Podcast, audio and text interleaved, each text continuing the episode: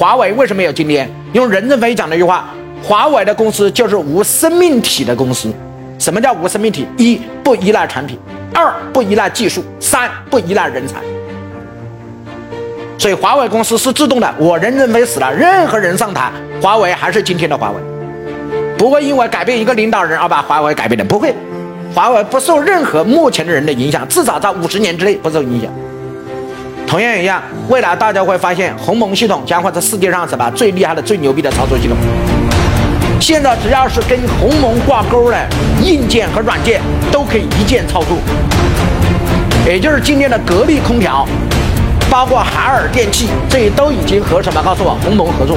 也就是未来，如果我们家里的是格力电器和海尔空调，包括我们开的是赛力斯的车，可以完全用个手机可以操控一切。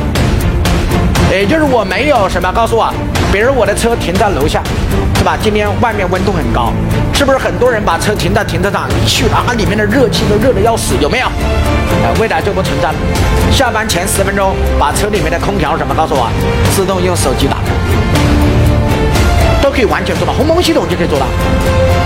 大家记住啊，千万不要以为鸿蒙是跟今天的苹果和安卓系统都叫操作系统啊，它是叫操作系统，但是它是万物互联的什么？告诉我，操作系统不是简单的一个移动什么？告诉我，中国，也就未来无数人用的我们的操作系统都是什么？告诉我，鸿蒙的操作系统。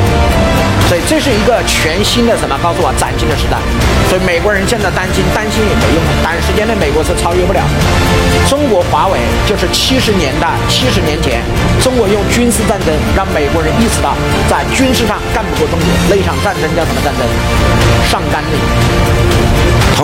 七十年后，中国一家公司叫华为，告诉美国，在科技上，我们也给他打了一场什么上甘岭的战争，从此让美国意识到，在科技上，他们也没有办法对中国动手。